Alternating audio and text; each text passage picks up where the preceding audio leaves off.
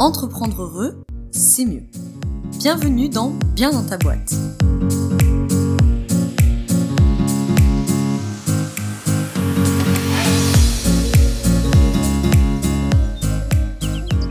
Bonjour à tous, bienvenue dans ce nouvel épisode du podcast Bien dans ta boîte. Aujourd'hui, je vous retrouve avec Justine Chaban et bon, sa co-autrice qui n'est pas euh, présente in vivo avec nous, mais euh, qui fera euh, partie de l'interview par l'intermédiaire de Justine pour la sortie de leur livre aux éditions Viber Psychologie positive, 10 séances d'auto-coaching pour se motiver et s'épanouir dans son job. Donc aujourd'hui, on a Justine qui fera euh, sa part à elle et euh, porte-parole également pour euh, Ilona euh, Bonniwell qui n'est pas présente là tout de suite mais qui, a coécrit ce livre avec Justine et donc on va parler eh ben, de psychologie positive on va parler d'entrepreneuriat on va parler de s'épanouir dans son travail on va parler du temps on va parler de plein de choses Justine merci beaucoup d'être présente aujourd'hui Merci beaucoup de m'avoir invité, Laura. Eh ben, avec plaisir. Je vais te laisser la parole pour commencer. Est-ce que tu peux déjà nous dire qui tu es, euh, d'où tu viens, où tu vas, euh, qui es-tu? Eh ben, euh, grande question. Qui, qui suis-je? Je suis déjà de métier une psychologue du travail et des organisations. Et j'ai eu la chance de me former à la psychologie positive auprès de ma co-autrice, qui est Ilona Boniwell. Donc, j'ai vite glissé dans la psychologie de ce côté-là de la psychologie positive parce que c'est une partie qui m'a bien intéressée et encore plus ses apports dans le monde du travail et des organisations. Euh, donc, euh, je suis euh, euh maintenant euh, associée du cabinet Positron et ça fait, on va dire, j'ai, j'ai, je me suis rendu compte hier soir que ça fait déjà sept ans que j'étais dans, dans, cette branche et dans ce courant-là. Donc voilà pour euh, pour moi, peut-être je peux dire un petit mot sur Ilona, elle est pas là, mais euh, pour la présenter aussi avec euh, l'envergure de la personne qu'elle est. Ilona, c'est un des leaders mondiaux de la psychologie positive parce que une des premières universitaires à travailler sur dans la psychologie positive avec le fondateur de la psychologie positive, Martin Seligman, et c'est la première à avoir créé les, les masters de psychologie positive dans les universités. Aujourd'hui, elle est, euh, elle est professeure émérite à l'université d'East London et aussi du coup la CEO de Positran, euh, euh, mon associé là-bas. Donc voilà, avec avec beaucoup de d'ouvrages à la clé, beaucoup de vidéos, de têtes, de conférences. on intervient à la fois dans des entreprises, mais aussi en individuel dans l'accompagnement. Et du coup, on est très contente d'avoir, avec My Happy Job, créé et écrit ce, coécrit ce nouveau livre sur la psychologie positive et, les clés de la motivation et de l'épanouissement au travail. Alors justement, avant qu'on parle de, psychologie positive, j'ai une question qui me vient peut-être pour nos auditeurs auditrices. Tu t'es présentée donc comme une psychologue du travail. C'est peut-être un peu abscon pour beaucoup euh, d'entre eux qui connaissent sûrement les cliniciens. Est-ce que tu peux nous expliquer ce que c'est un psychologue du travail concrètement? J'ai pas trop de frontières entre ce qu'est un psychologue, peu importe où il travaille. Déjà, un psychologue, c'est quelqu'un qui s'intéresse à comprendre le fonctionnement humain, euh, accompagner le fonctionnement humain. Euh, et puis, du coup, le psychologue du travail et des organisations, bah, il accompagne euh, les humains dans le monde du travail sur des enjeux professionnels de, euh, bah, de, de différentes façons et en fonction alors moi je vais parler sous l'angle psychologie positive au travail mais euh, sur les enjeux et les clés de motivation de satisfaction euh, de gestion du temps. Alors euh, en tant qu'individu dans son travail en tant que manager d'équipe en tant que dirigeant mais on a accompagné surtout les thématiques qui concernent qui, qui, qui nous concernent avec le travail.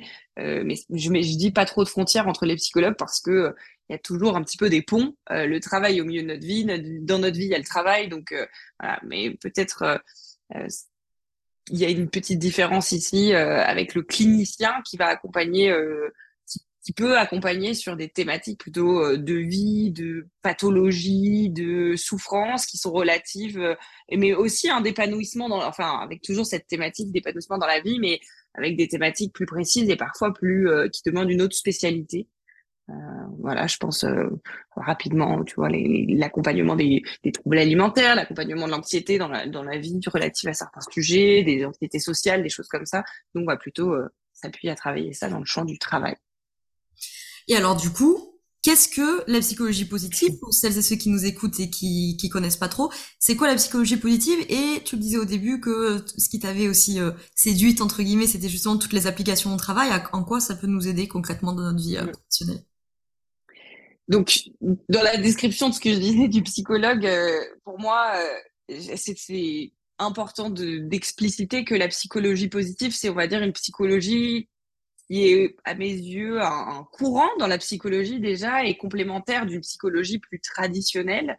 Euh, comment j'essaie de l'expliquer, c'est euh, euh, c'est important dans la psychologie d'accompagner euh, bah, la souffrance, d'accompagner des, des, thématiques et de comprendre ce qui se passe et d'être présent ici. La psychologie positive, elle s'intéresse elle, à comprendre les mécanismes du bon fonctionnement. C'est-à-dire comment c'est quand on est bien, quand on se sent bien. Et la psychologie positive au travail, c'est comment c'est, comment, qu'est-ce qui fait qu'on peut être motivé dans notre travail, qu'on peut y trouver une source d'épanouissement. Euh, qu'est-ce qu'il y a comme levier sur lesquels on peut appuyer? Alors, on comprend que si ces leviers sont remplis, ils nous amènent de la satisfaction et l'engagement. Si ces leviers sont pas remplis, ils peuvent nous amener de la souffrance. Donc, on peut très bien parler aussi des sujets compliqués, des sujets qui peuvent être difficiles, mais on va toujours tirer dans cette optique de ressources et cette optique de ce qui marche. On, on, on a vu et, et on a vu, alors dans le on a vu, ce qui est très important à vous dire dans la psychologie positive, c'est que c'est une discipline qui est très reliée à de la recherche, à de la recherche universitaire, c'est-à-dire qu'on va euh, euh, essayer de comprendre ces processus en faisant euh, des analyses, des, des groupes contrôles relatifs à des groupes expérimentaux qui vont tester des pratiques. Donc, il y a une partie derrière qui est assez solide au niveau euh, scientifique, bien que c'est toujours une science qu'on met pour essayer de comprendre l'humain. donc, il y a toujours une certaine distance à prendre avec cette recherche, mais elle, est, elle, est, elle est solide dans le travail scientifique pour essayer de comprendre les mécanismes de ce bon fonctionnement. Okay. Tu m'as posé deux questions euh, en, me disant ça. C'est quoi, mais comment elle peut nous aider? Bah, Elle peut nous aider justement à comprendre euh, chez chacun d'entre nous, en tant qu'individu, en, en, tant qu'équipe, en tant qu'entreprise, finalement, comment on est, comment notre spécificité ou notre unité, elle est, pour qu'on comprenne ce qui marche pour nous en termes de, de ces leviers d'engagement, de motivation, de, de, satisfaction. Puis une fois qu'on a qu'on comprend son mécanisme, qu'on comprend les, clés, les ressources sur lesquelles on peut s'appuyer, bah, ça nous aide finalement à avancer. Nous, on dit à être performant dans la durée. On utilise ce mot de performance durable, mais euh, dans le sens vraiment de d'être euh, ben, dans la durée, capable, euh, motivé, avoir envie. Et, je crois aujourd'hui pour pour vous qui nous écoutez, les entrepreneurs, il y a cette question aussi de bah, garder la bah, garder la, motivation. J'ai envie de dire garder la pêche dans la durée parce que c'est quand même un travail un, travail euh, de longue haleine, de, de, travailler, d'être dans une entreprise, de monter une entreprise. Et donc, euh, euh, si on a bien au clair ce qui nous aide, ce qui marche bien, je pense que c'est quelque chose qui un vrai levier pour nous tous. Hmm. Alors justement dans le dans le bouquin que, que tu as coécrit avec euh, Ilona, il y a différents euh, chapitres, il y a différentes sections. Euh, vous parlez des relations, vous parlez des émotions, vous parlez du temps, plein de choses. Mais le premier chapitre entre guillemets, la première section, c'est la question de la vitalité. Alors ça m'a beaucoup plu parce que je trouve que c'est un sujet qui est super important évidemment et que des fois passe un petit peu à la trappe des questions mentales et émotionnelles qui sont souvent surtout chez les entrepreneurs, entrepreneuses qui nous écoutent euh, souvent euh, sur les questions de mindset. Alors on parle beaucoup du mental, on parle des fois des émotions, mais alors la vitalité, ça mm. passe un petit peu à la trappe. Alors justement, euh, je te laisse la parole. Pourquoi c'est important de prendre soin de sa vitalité? Et si tu pouvais nous, nous extraire les tes trois conseils préférés du livre, ou, ou d'ailleurs d'ailleurs, pour prendre soin de sa vitalité. C'est vraiment important pour moi qu'on replace la vitalité au, au cœur. Alors, euh, dans le livre, on parle d'un modèle de motivation intrinsèque. On explique euh, ce que c'est que la motivation qui vient de nous-mêmes. Euh, et puis, on, on, va, on donne des leviers vraiment centrés sur soi, centrés en lien avec les autres. Mais au cœur de ce modèle, le tiron central, c'est la vitalité. Parce qu'en fait, je, je, dis souvent, quand j'accompagne des, dirigeants, des managers, des équipes, je dis, on peut parler de tous ces leviers de motivation, mais déjà simplement si on est fatigué, si on mange pas, si on fait jamais de pause, euh, tous ces sujets, ils sont jolis sur le papier, mais ils sont aussi difficilement euh, euh, accessibles. Même des fois, on les entend de très loin comme des conseils, mais si on est sur des niveaux de fatigue, par exemple, ou parfois d'épuisement, c'est pas forcément très, on va dire, facile ou accessible. Donc voilà pourquoi la vitalité, pour moi, elle est au cœur de tout, vraiment au centre de ces sujets. Peut-être déjà celui qui me vient en t'écoutant, je me rappelle de cette équipe de dirigeants de grands magasins qui me disaient ne jamais faire de pause. Je vais ramener celui-là aussi simple de comme conseil, mais euh, faire des pauses. Euh, attention, on ne dit pas faire des pauses euh, très longues, mais des fois je dis juste prenez cinq minutes, on se pose, on arrête de faire ce qu'on a à faire, on ferme les yeux, on respire. Il y a des petites pratiques de de cohérence cardiaque très guidées, des choses très simples euh, même juste faire un tour. Par exemple, euh, j'ai vu dans des dernières études qu'il euh, y a beaucoup de troubles avec les écrans visuels et le simple fait d'aller marcher ou d'aller voir dehors pendant une dizaine, voire une vingtaine de minutes dans nos journées, ça permet à nos yeux de faire des focus lointains. Et donc, du coup, ça peut être une façon juste naturelle de bah, rééquilibrer ses yeux et pas forcément pouvoir régler quelques problèmes à la, de, de lunettes. Donc, micro-pause, cohérence cardiaque, elle est dehors. déjà, un conseil que je trouve assez simple à comprendre, mais pas forcément facile à appliquer. Euh, manger, euh, manger, mieux manger. Euh, manger, oui, on le sait, faire des pauses pour manger, pas mal. 20 minutes pour tout faire son repas en entier, c'est une limite qui est conseillée. Et je dis mieux manger, c'est aussi faire attention aux aliments qu'on mange, qui peuvent être bons aussi pour notre santé mentale. Donc, dedans, certains aliments le chocolat, euh, certains aliments qui peuvent faire du bien. Euh, je suis pas nutritionniste, mais quoi qu'il en soit, euh, la qualité de notre pas compte. Et le dernier conseil vitalité, c'est de trouver des activités physiques qui nous mettent dans le flow. Alors, je vous invite à aller explorer ce concept si vous le découvrez.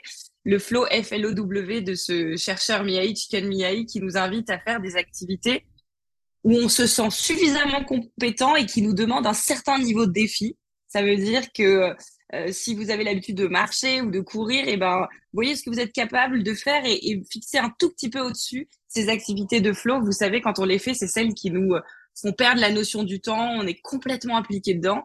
Et si on, c'est très sympa de faire une activité sportive euh, qui nous amène dans ce niveau de motivation. Donc voilà peut-être mes trois conseils les pauses, mieux manger et l'activité sportive qui mène au flow. Alors, ça m'évoque deux choses. La première, c'est qu'on va tous féliciter Justine d'avoir prononcé le nom de l'auteur euh, sur le coup, parce que vraiment... un grand travail, un grand travail. J'ai des tips pour ceux qui veulent, je leur donnerai. ouais, parce que voilà, après des années, je me rappelle quand j'ai passé mon oral de psy c'était ma hantise de devoir citer son nom de famille à ce monsieur. Bon bref, ça c'était la petite blague parenthèse. Le deuxième truc qui m'est venu, c'est une question, euh, c'est que j'entends mes auditeurs auditrices d'avance qui peuvent peut-être se dire, oui, je sais manger, mm. bouger, sortir, mm. ok, mais concrètement, comment est-ce que j'implémente de l'habitude euh, Comment est-ce que j'arrive à m'extraire quand je suis à fond dans mon boulot, que je vois qu'il est 16 heures, que j'ai pas fini, et que j'entends Justine qui me dit euh, oui, mais il faudrait quand même aller prendre l'air, etc. Comment on fait mm. pour, euh, pour les prendre en fait ces pauses et, implémenter du rituel? C'est une bonne question. Hein. je, moi, moi-même, je vous les partage et n'y arrive pas tous les jours. pour autant, euh,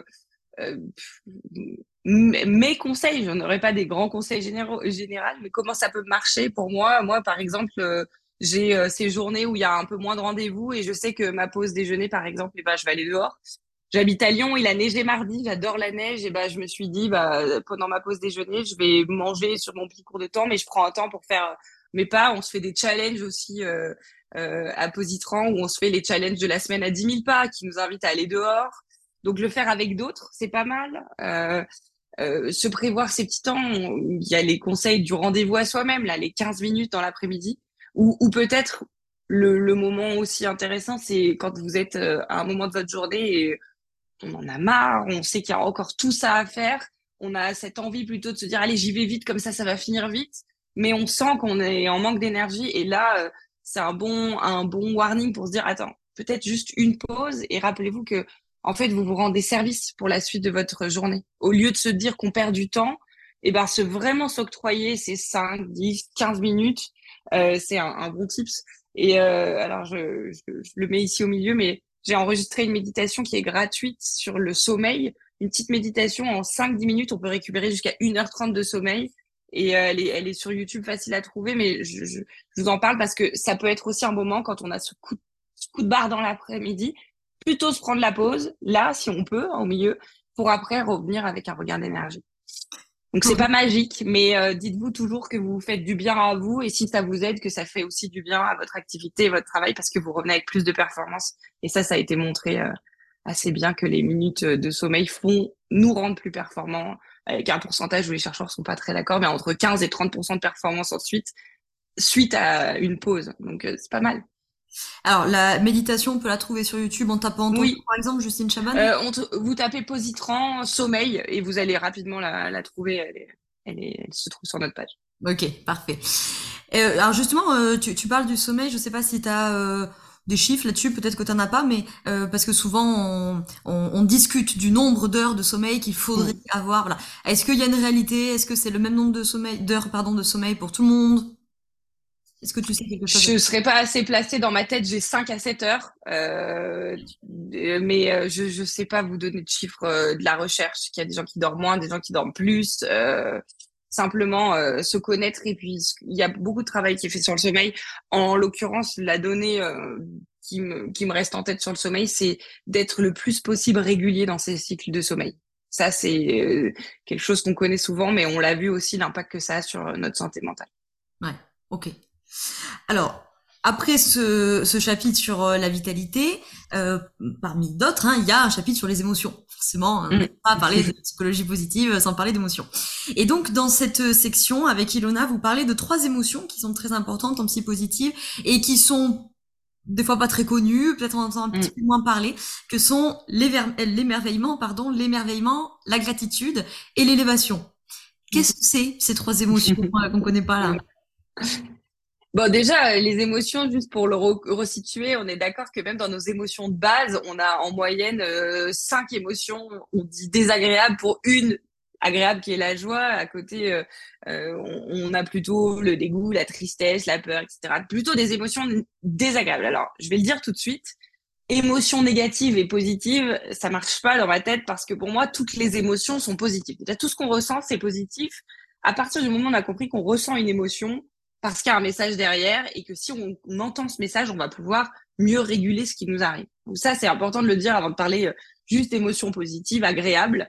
Euh, c'est ça le distinguo qu'il faut faire. Donc, toutes les émotions sont positives, mais par contre, à l'intérieur des émotions, il faut distinguer les émotions désagréables à vivre et celles plutôt agréables.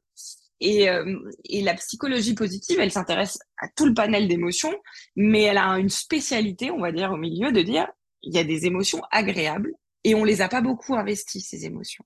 La chercheuse qui s'appelle Barbara Fredrickson, elle travaille beaucoup sur euh, ben classifier les émotions agréables, voir tout le vocabulaire, enrichir notre vocabulaire, parce que si on reste sur les émotions de base avec une seule positive versus cinq négatives, on est surtout sur l'émotion, euh, euh, elle, passe un peu à la trappe, cette joie.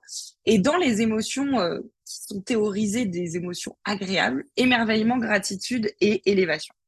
Alors, peut-être élévation, je commence par elle. Euh, je, la trouve vraiment super sympa. J'avais commencé à travailler dans, ma, mon mémoire de recherche sur ça. Jonathan Haid, nous dit l'élévation, c'est quand vous voyez euh, quelqu'un faire un acte de bonté ou de générosité pour quelqu'un d'autre. Vous savez, euh, quelqu'un qui tire la porte, quelqu'un qui porte un sac lourd, un service qu'on se rend et vous êtes témoin de ce qui est en train de se passer. Vous ressentez de l'élévation, c'est-à-dire un sentiment on pourrait dire, un peu d'humanité profonde, un peu plus grand, quelque chose qui nous, qui nous élève, vous voyez, dans cette sensation-là. Et c'est une, une, émotion très agréable à ressentir. Et surtout aussi, ce qu'elle a d'assez fort, c'est qu'elle nous invite nous-mêmes, même inconsciemment, à faire des comportements prosociaux, c'est-à-dire de nous-mêmes prendre soin des autres, euh, sans même s'en rendre compte. Donc, vous êtes beaucoup plus susceptible de tenir vous-même la porte à quelqu'un ou de rendre un service. Donc, c'est quelque chose, par exemple, dans le monde du travail, euh, qui, est valorisé parce que euh, ça, permet une meilleure entraide entre des collaborateurs. Euh, la deuxième émotion, euh, on parlait d'émerveillement, le how en anglais, AWE. J'aime beaucoup aussi cette, cette émotion. Alors, je suis pas forcément anglo, anglo-loveuse, mais j'aime bien les termes des fois d'où ils viennent. Et dans cette émotion, c'est une émotion quand on est submergé par la beauté des choses l'émerveillement, quelque chose qu'on trouve beau. Ce qui est très sympa dans cette émotion aussi, c'est qu'on n'en est pas acteur, c'est qu'il faut juste être témoin et être euh, du coup présent ou être susceptible d'être témoin des belles choses qui sont autour de nous. Et là, euh, je vous ramène vers euh, la pleine conscience ou des pratiques en tout cas qui nous invitent à garder cet œil un peu ouvert pour regarder les belles choses qui nous arrivent parce que tous les jours, il y a des jolies choses qui sont pas dépendants de vous, hein, mais il y a des belles choses qui se passent. Il y a des, des belles choses dans euh, dans la nature, il y a des belles choses dans des gestes de vos enfants, il y a des belles choses dans des choses euh, que font les autres et qui peuvent vous, vous toucher et vous émerveiller. Donc ça, c'est c'est une jolie émotion aussi à entretenir. Et la plus connue dans la psychologie positive. Et là, je vous envoie enfin vers un chercheur, une chercheuse française qui s'appelle Rebecca Chanclan à Grenoble, qui est vraiment euh, incroyable sur ce sujet. La, la gratitude, la reconnaissance. Donc, la gratitude, c'est être reconnaissant des choses qui nous arrivent, des personnes qui nous entourent. Euh, donc, on dit que la, la gratitude, c'est un mélange euh, de ces émotions-là. Il y a de la joie, il y a de l'émerveillant, il y a cette reconnaissance au milieu de. Euh, on l'a, surtout envers les gens autour de nous reconnaissant de, et c'est une question que vous pouvez vous poser là, de qui, qui vous avez autour de vous et en quoi vous êtes reconnaissant de, de leur présence, de ce qu'ils apportent dans votre vie, de ce qu'ils apportent dans votre travail. Euh, on, vous connaissez peut-être cette pratique des trois kiffs, les trois bonnes choses qui nous sont arrivées par jour. Euh, S'arrêter le soir en fin de journée pour regarder ce qui s'est passé euh, euh d'agréable. Et ben vous pouvez ajouter à qu'est-ce qui s'est passé d'agréable et de quoi vous êtes reconnaissant dans ces moments. Euh, la bobine de la gratitude que nous invite à, à dérouler Rebecca, c'est euh, euh vous, vous, vous, buvez un café, un thé chaud là en nous écoutant, et ben vous pouvez remonter ne serait-ce que votre tasse, le thé, l'eau, là où vous êtes assis, etc. Dans tous ces tous ces éléments-là, on peut se trouver de la reconnaissance à adresser à quelqu'un, à quelque chose. Et, et peut-être pour pour simplifier dans la reconnaissance, elle s'enrichit en réfléchissant à la reconnaissance envers les choses plus grandes que nous, la reconnaissance envers les autres, et une très jolie à entretenir aussi, c'est la reconnaissance envers soi-même. je te vois, sourire, Laura, mais c'est ça, c'est euh, euh, reconnaître euh, avoir une reconnaissance envers ce qu'on s'apporte dans la vie, envers ce que l'on est, envers les moments qu'on s'offre. Tout à l'heure, on parlait des pauses et des bons moments. Bah, si vous arrivez ne serait-ce qu'à faire un petit truc sympa pour votre vitalité, vous pouvez aussi entretenir ce sentiment derrière de se dire et d'être reconnaissant envers vous-même d'avoir réussi dans votre semaine à vous octroyer euh, ces 5, 10 minutes de pause et ça s'entretient. c'est une très jolie, euh, une très jolie émotion parce qu'elle a plein d'effets sur nous, mais aussi plein d'effets sur les autres. C'est ça qui est agréable dans ces émotions, c'est qu'elles ont euh, des effets sur la personne, mais aussi sur la société parce qu'elles elles entraînent une santé aussi qu'on appelle sociale, santé mentale, santé physique et santé sociale. Donc il y a un impact très intéressant de ces émotions positives. Hmm. en t'écoutant euh, utiliser tout ce vocabulaire, je trouve qu'on entend aussi beaucoup le vocabulaire des, des forces de caractère, de psychologie positive, de, euh, par exemple sur euh, sur l'émotion de l'émerveillement qu'on peut, j'imagine assez bien relier à la force de, de reconnaissance de la beauté, par exemple. Exactement. Dans le bilan des forces. Alors, je crois que beaucoup de nos auditeurs auditrices le, le, le connaissent, ce bilan des forces, par moi ou par d'autres professionnels, mais si par exemple, il y en a qui se disent bah ouais, moi je veux bien euh, pratiquer la gratitude, mais moi la gratitude elle est en 23e sur 24e dans mon bilan des forces. Euh, comment euh, est-ce qu'on peut les développer du coup ces forces pour davantage ressentir les émotions ou c'est en ressentant les émotions qu'on va développer la force? Quel lien on peut faire entre les deux?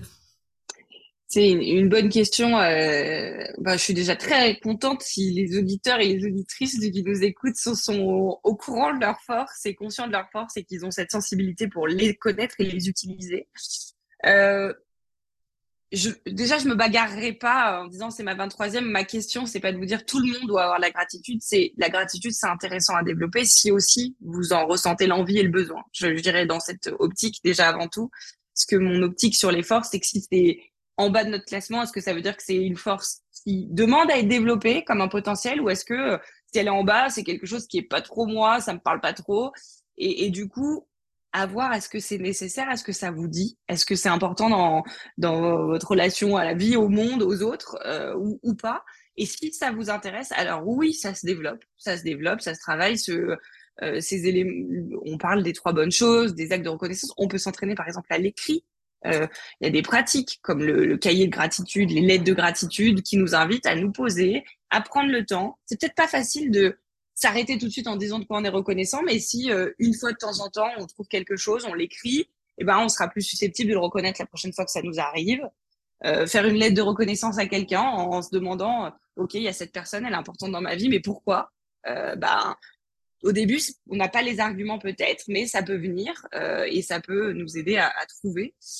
Comme la, la beauté et l'excellence, hein, c'est pareil. Est-ce que ça nous intéresse Est-ce que ça nous intéresse pas? Est-ce qu'on le fait parce qu'on doit? Voilà. Donc déjà, je, toujours Et je le mettrai toujours pour ça, la psychologie positive. Il faut qu'il y ait derrière euh, l'envie, l'appétence, euh, un besoin peut-être, mais euh, euh, c'est pas pour diffuser partout à tout le monde. Mais en tout cas, si ça vous parle, il y a plein de choses à y en faire et, il y a des choses intéressantes à éprouver et développer ses émotions.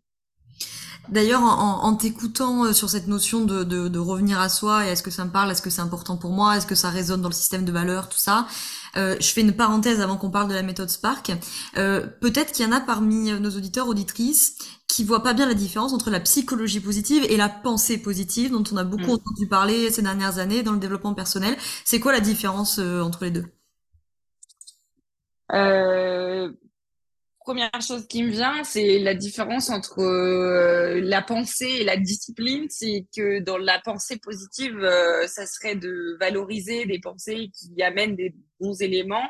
Euh, la psychologie positive, elle nous amène des pratiques et il y a un caractère peut-être derrière scientifique et de recherche qu'il n'y a pas forcément dans la pensée positive.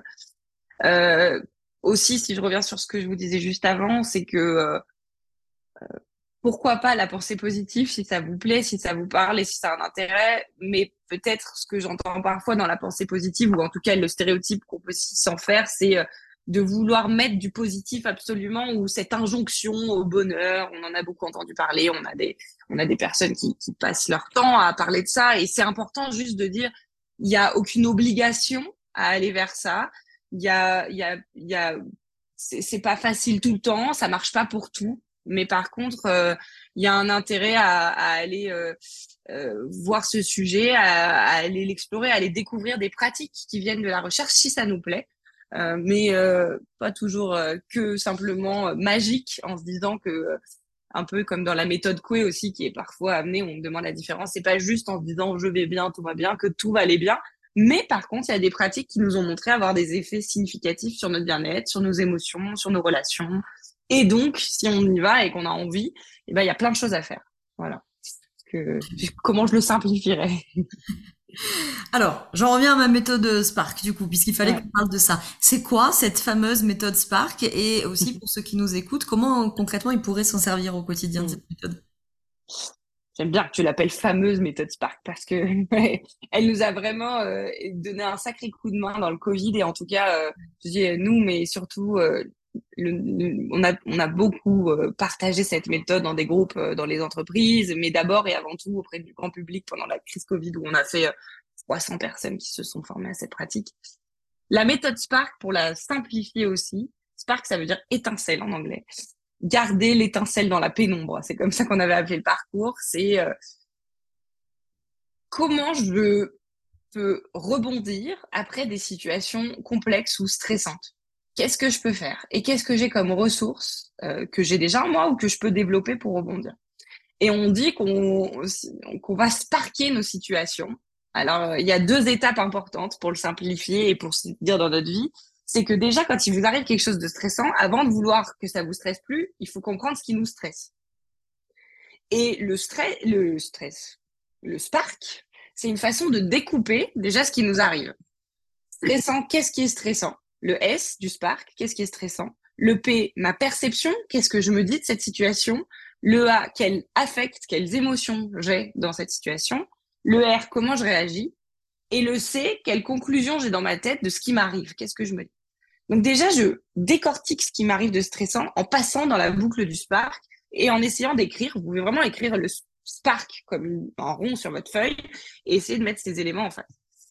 Une fois que j'ai posé les éléments, déjà souvent, je prends de la distance avec ce qui est stressant parce que j'ai bien compris qu'en fait, ma... ce qui me stresse, c'est comment j'ai réagi parce que je lui ai claqué la porte au nez et là, je me très bien. Ou alors, ce qui me stresse, c'est que je me dis dans ma tête, euh, c'est tout le temps de leur faute, ils me gonflent. Voilà. Donc, déjà, on comprend un peu mieux. Et en fonction de ce qu'on comprend, la deuxième étape, c'est d'aller se dire qu'est-ce que je peux faire pour faire évoluer les choses, peut-être évoluer ma perception, réguler mes affects, réagir de façon plus responsable ou respectueuse, ou mettre de la compréhension sur cette situation, prendre de la distance, euh, prendre du recul, euh, chercher du sens.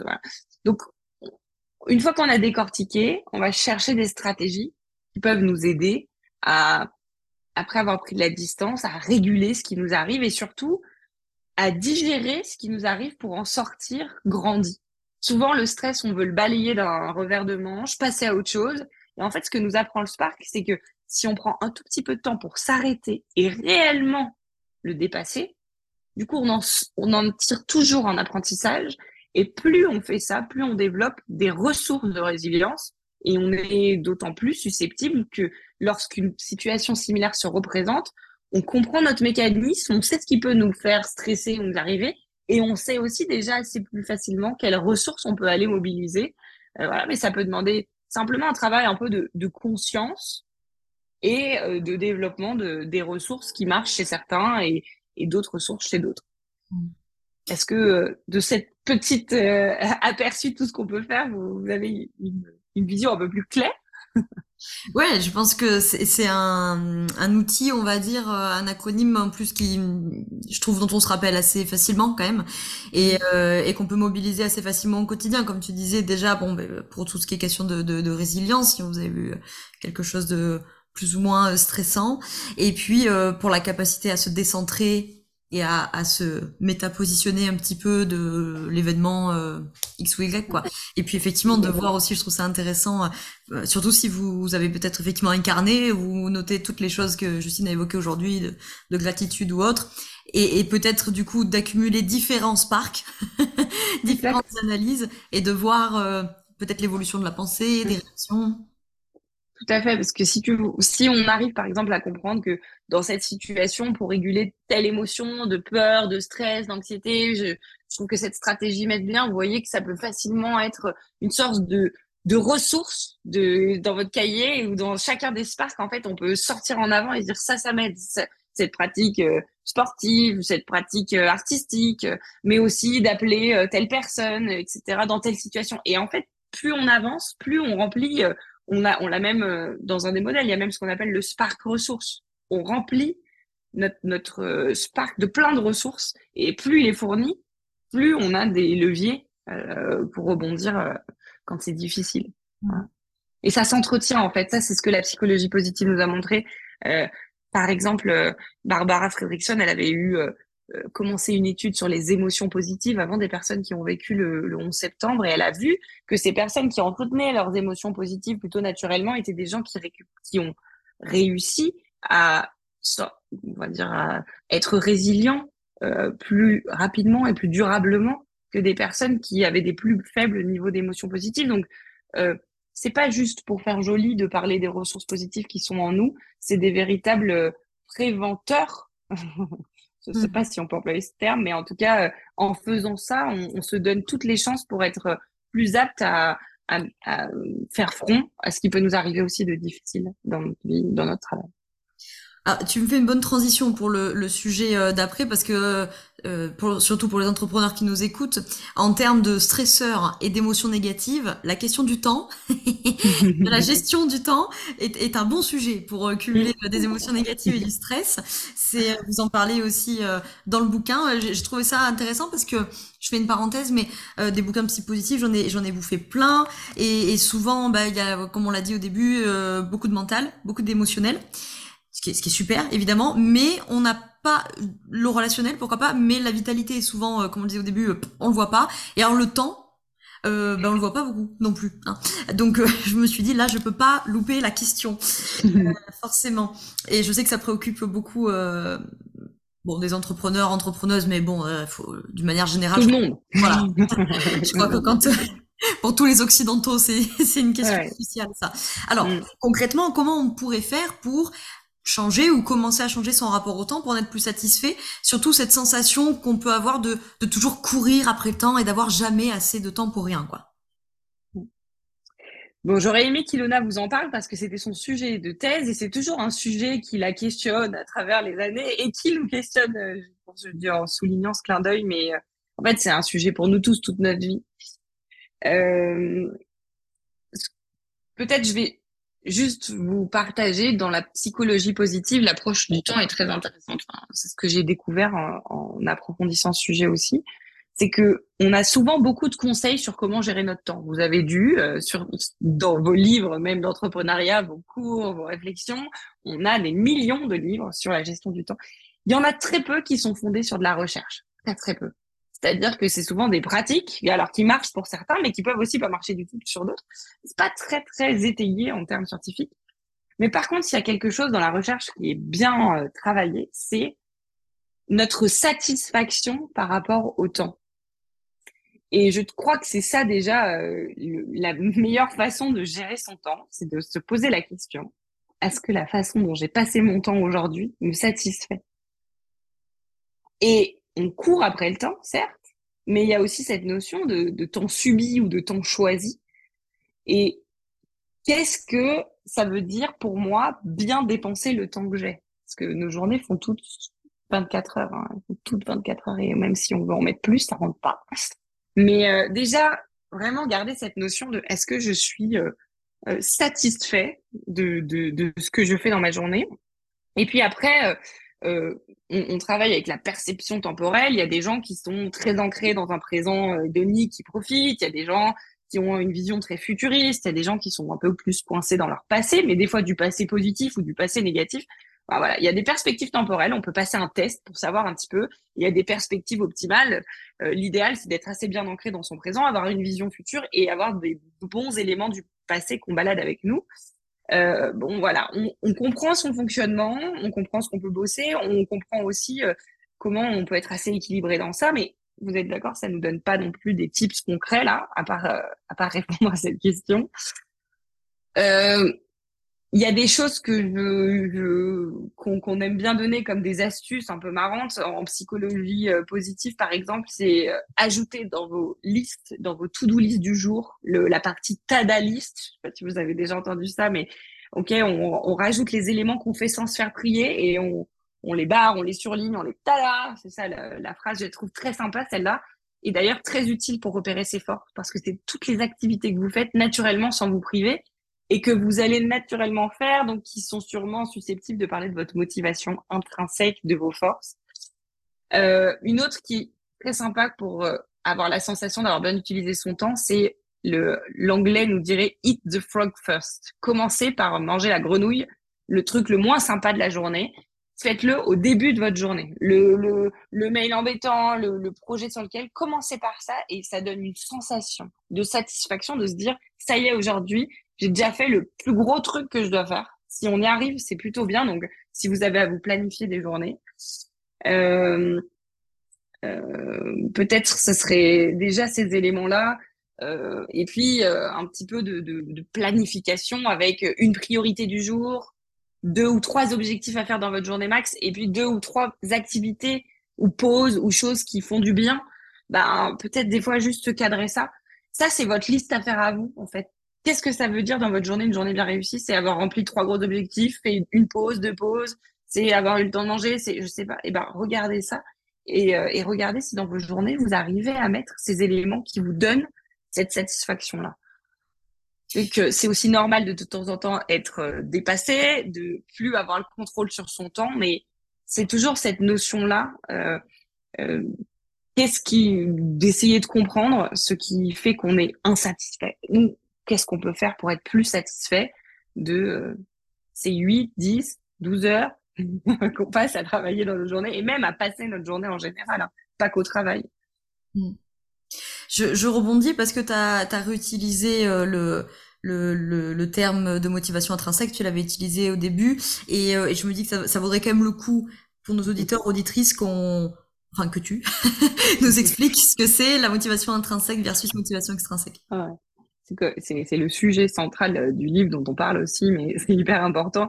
La motivation intrinsèque, euh, ça s'oppose à la motivation extrinsèque. Et la motivation extrinsèque, c'est quand on fait les choses pour des, des, des raisons extérieures à soi. Euh, par exemple, dans le travail, on peut faire son travail parce que pour son salaire, on peut faire son travail pour euh, parce qu'on en a des obligations ou des causes externes.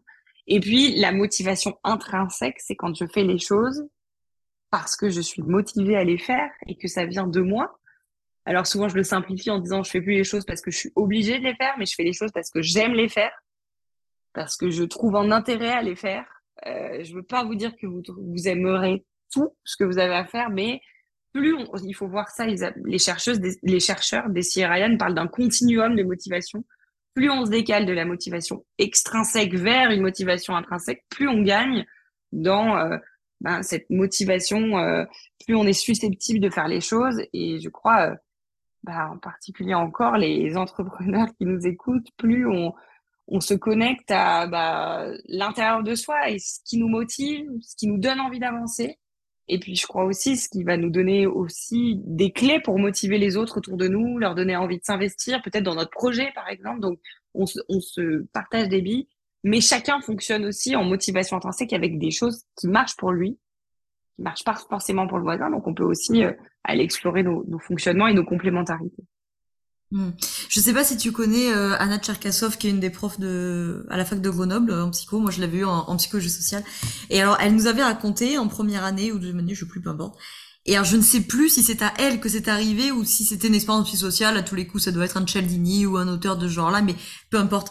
Qui, euh, qui, qui travaille à la maison et qui essaye d'avancer sa thèse de son bouquin. Mais les gamins du quartier ont pris la porte du garage pour euh, le, but de foot, tu vois. Donc euh, toute la journée, en le ballon, c'est qui tape, euh, voilà. Et il ne faut jamais avoir des parents ou des voisins qui sont des psychologues sociaux. C'est les pires en termes de, de, persuasion. Et du coup, cette prof ou le chercheur dont elle nous parle, je me rappelle plus, est allé rémunérer en fait les, les gamins qui jouaient en disant je vois que vous mettez un but, je vous file 50 centimes.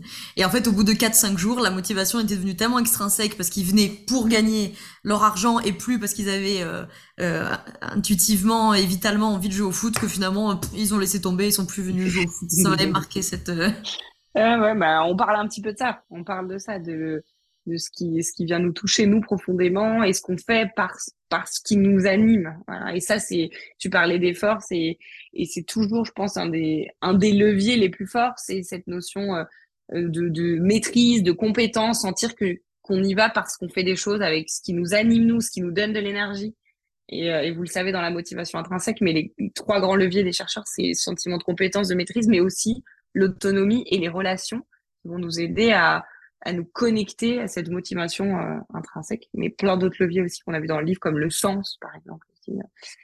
Mais euh, voilà, c'est intéressant d'avoir cette optique quand vous faites les choses euh, dans votre vie, dans votre travail, dans vos activités, d'aller chercher à les, à les faire parce qu'il y a quelque chose à l'intérieur de vous qui est animé à les faire. Euh, ce mouvement-là, il n'est pas possible sur tout, mais, mais on peut quand même y mettre un peu plus de, de soi, un peu plus de ce que l'on est.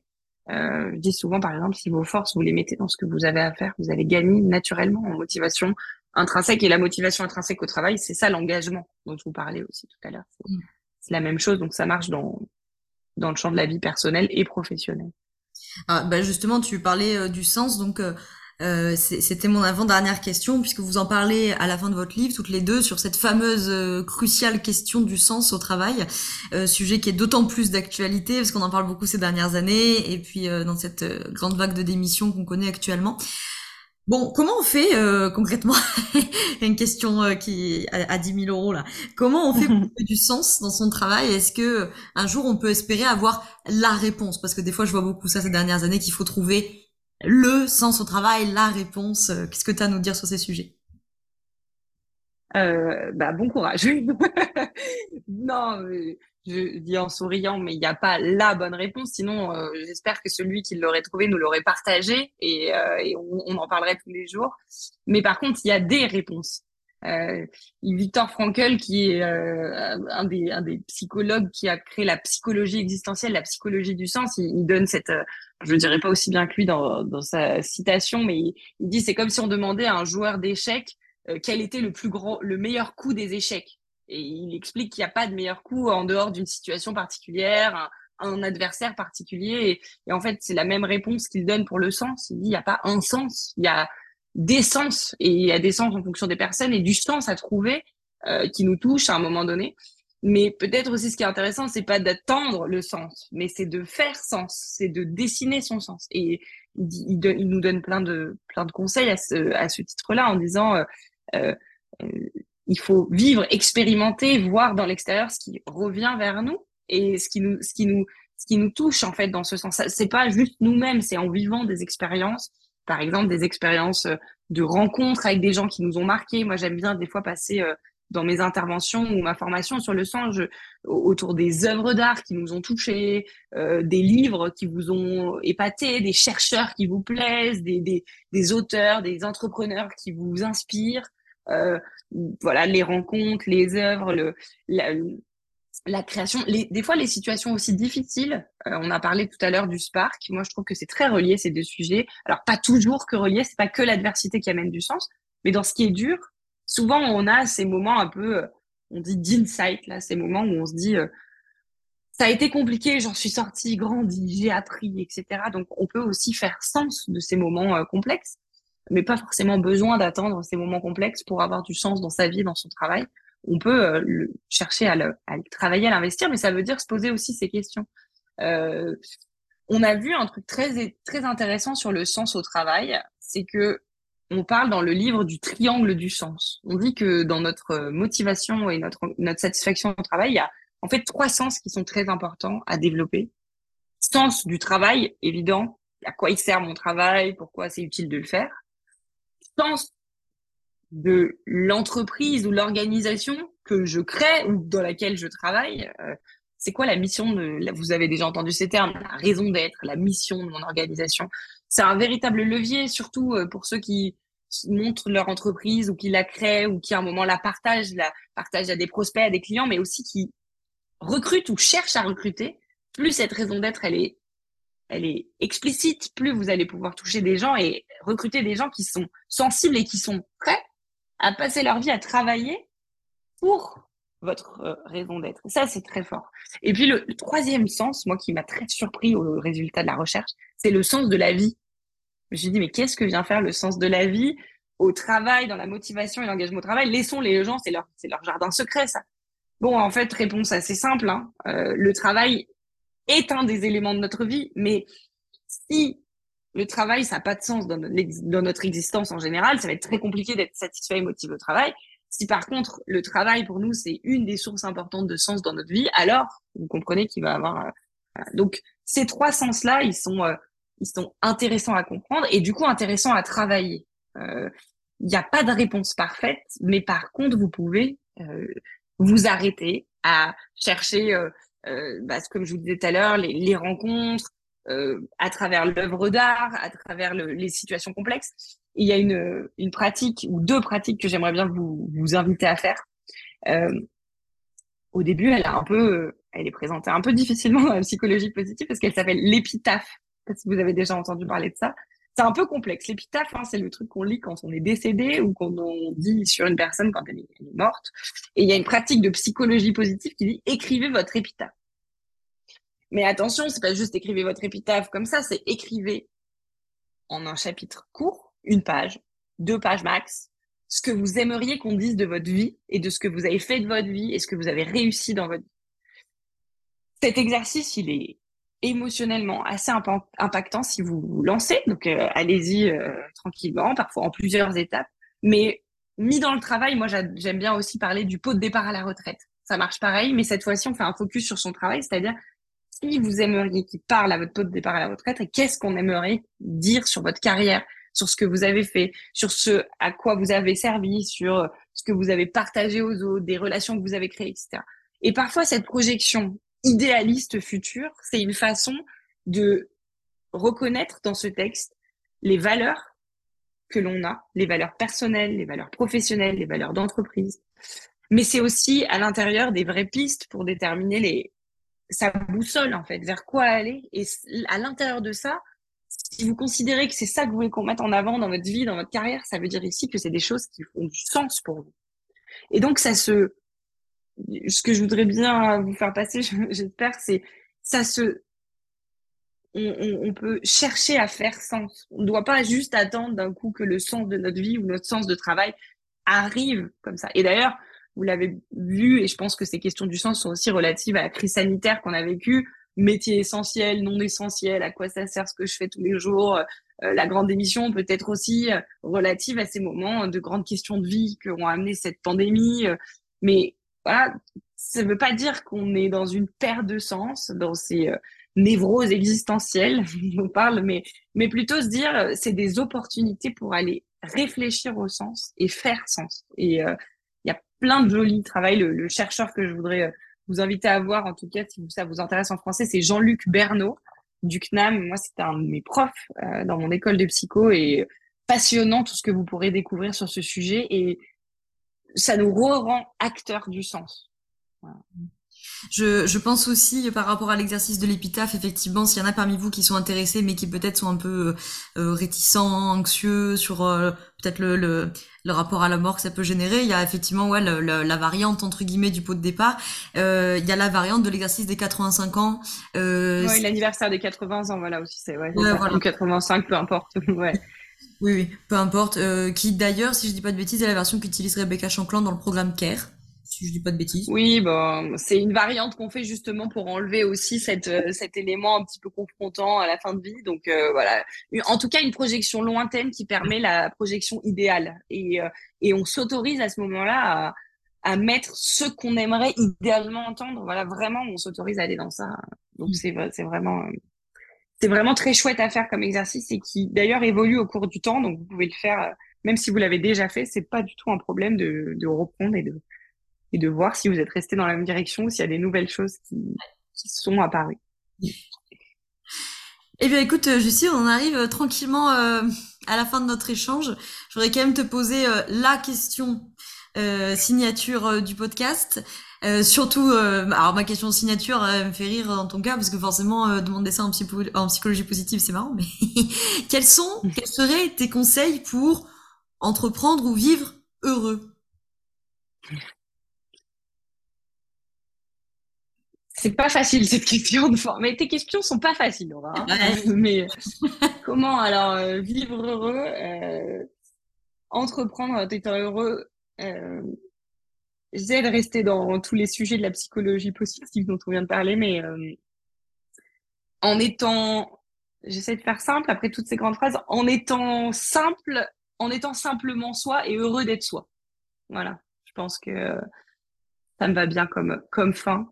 Et, euh, et le sujet des forces ici, il est trop joli pour euh, dire vous avez tous et on a tous des belles pépites, des belles qualités, des choses qui sont qui nous rendent authentiques, qui nous, dans lesquels on est bon, dans lesquels on est motivé, énergisé. Et plus on est conscient de ça, plus on s'en sert, plus on sera en, présent dans notre vie, en phase avec ce qu'on a envie, avec du sens et, et heureux. Je vous le souhaite. Le plus heureux possible. Très bien, c'est une très belle conclusion. Est-ce que tu voulais rajouter quelque chose ou est-ce qu'on termine là-dessus? Ça me va, moi, de m'arrêter avec ça. eh ben, très bien, on termine là-dessus. Alors, merci beaucoup, Justine, pour euh, les réponses à toutes mes euh, questions, parfois euh, compliquées, hein, des grandes questions existentielles. je crois que la, la, psycho n'en finira jamais aussi de, de flirter avec la socio, la philo, avec des fois plein de questions auxquelles on n'a pas de réponse. C'est pour ça que c'est intéressant d'en discuter. Il n'y a pas de réponse clé, mais en tout cas, on cherche à comprendre, à investiguer, à, à développer des, des, des, choses qui nous aident à, eh ben, à, mettre, à créer. Hein, s'il y avait, c'est d'ailleurs ce qui est passionnant dans l'humain, s'il y avait des, des, protocoles et des choses tout établies, euh, euh ça serait, on serait plus des robots que des êtres humains. Donc euh, tant mieux, gardons cette cette complexité euh, de réflexion et, et échanger dessus, c'est toujours passionnant. C'est vrai. Bon, bah, ça fera une double belle conclusion. Merci d'avoir répondu à mes questions. Merci ton invitation et merci à tous pour votre écoute. Merci à, Ilona euh, par procuration euh, et, évidemment, comme d'habitude, vous avez l'habitude, auditeur auditrice, euh, le lien vers le livre et dans la barre de description ou l'article associé selon la plateforme où vous nous écoutez. Voilà. Merci beaucoup, à très vite.